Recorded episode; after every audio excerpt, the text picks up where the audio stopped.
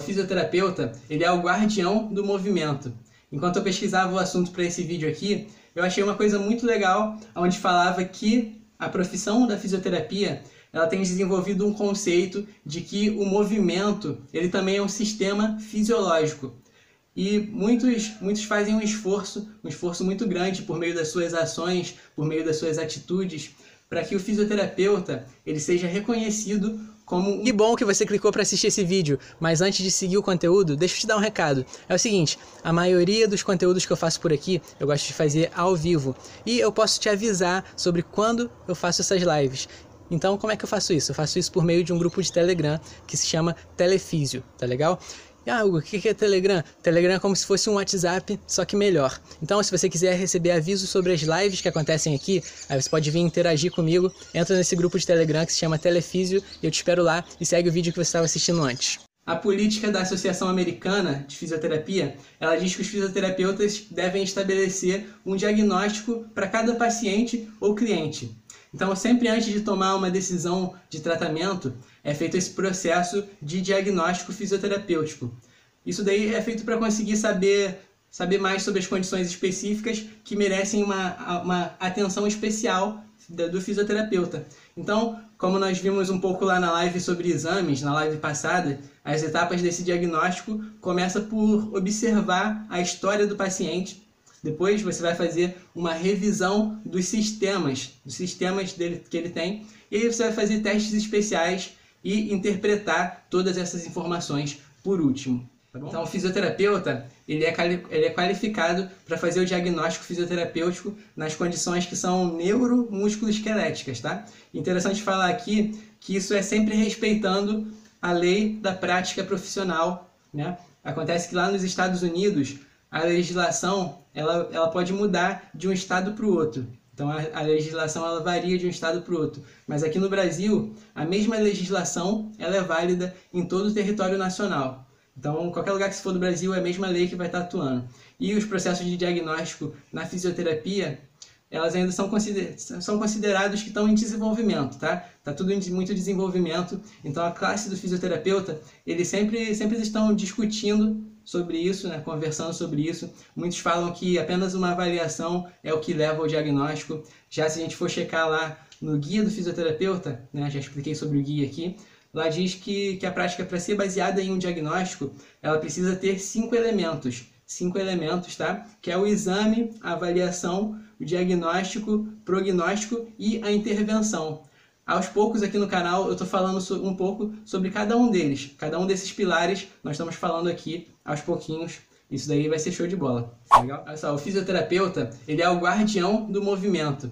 Enquanto eu pesquisava o assunto para esse vídeo aqui, eu achei uma coisa muito legal, onde falava que a profissão da fisioterapia ela tem desenvolvido um conceito de que o movimento ele também é um sistema fisiológico.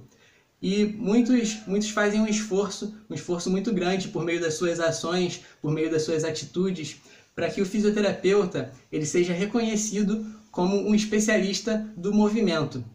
Então, esses dias mesmo aí eu estava navegando no Instagram, estava vendo as, as publicações do Instagram, as hashtags, aí eu vi o pessoal postando essa frase de que o fisioterapeuta é o guardião do movimento.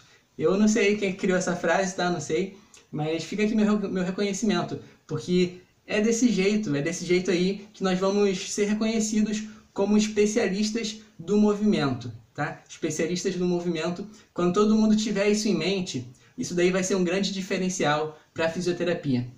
Então, a, de, a, definição de diagnóstico em fisioterapia ela é baseada no modelo de incapacidade e é bastante diferente do, do diagnóstico médico. O diagnóstico médico ele é mais focado na patologia a nível celular, já o diagnóstico fisioterapêutico, ele vai estar envolvendo os sintomas da patologia. E, e, e, a definição também vai definir as deficiências, a incapacidade ou as limitações funcionais. Se você quiser saber tudo sobre essas coisas, eu fiz uma live, tá? Uma live onde falava sobre o diagnóstico clínico, qual é a diferença do diagnóstico clínico e do diagnóstico médico, e também na live sobre saúde, funcionalidade e deficiência. Nessas duas lives aí você vai conseguir entender tudo que está por trás do diagnóstico médico e por trás do diagnóstico fisioterapêutico, juntamente com essa live daqui de hoje. Qual que é a finalidade do diagnóstico fisioterapêutico? simplesmente é conseguir especificar o máximo possível as informações e, por causa disso, por causa dessa especificação, conseguir uma estratégia de tratamento que seja, muito, que seja de muito resultado para o paciente, de acordo com as necessidades individuais que ele tem. E outra grande finalidade do diagnóstico fisioterapêutico é conseguir perceber quando, quando que vai ser necessário fazer um encaminhamento médico, tá? Fazer um encaminhamento para o médico. Então essas são as duas finalidades que são simples e óbvias do diagnóstico fisioterapêutico.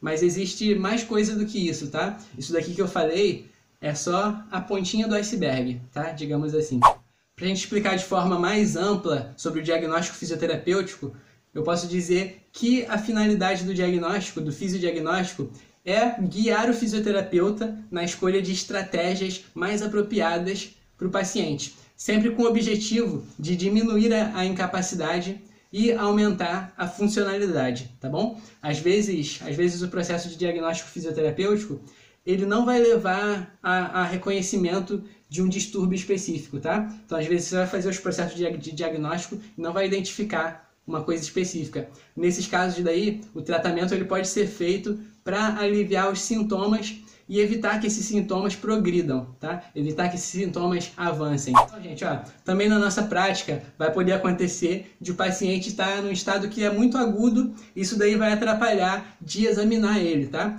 Aí examinar ele por completo naquela primeira visita ali. Também pode acontecer de que, de que nós vamos ter que avaliar bem quando o diagnóstico clínico tiver escrito tipo assim, ah, dor no ombro ou dor lombar, um diagnóstico clínico inespecífico. Nesses casos daí, o seu olhar clínico ele vai ter que estar bem avançado e mesmo quando o paciente chegar né, com diagnóstico clínico que seja estabelecido, que seja específico. Mesmo assim, nós precisamos treinar a nossa habilidade de comparação, tá? Comparação para ver se os achados do diagnóstico clínico são os mesmos achados que você, fisioterapeuta, viu de acordo com o seu diagnóstico, de acordo com a sua avaliação, tá bom? Tamo junto, tamo junto, Teus. Show de bola. Muito obrigado por assistir o vídeo até aqui. Para você que assiste meus vídeos até o final, eu tenho uma surpresa para você. Talvez não seja mais surpresa, talvez você já saiba, mas é o seguinte, eu tenho um grupo de Telegram, lá eu consigo interagir melhor com você, consigo te mandar conteúdos extras, tá legal? Então entra nesse grupo, eu te espero lá, você não, não vai se arrepender de verdade.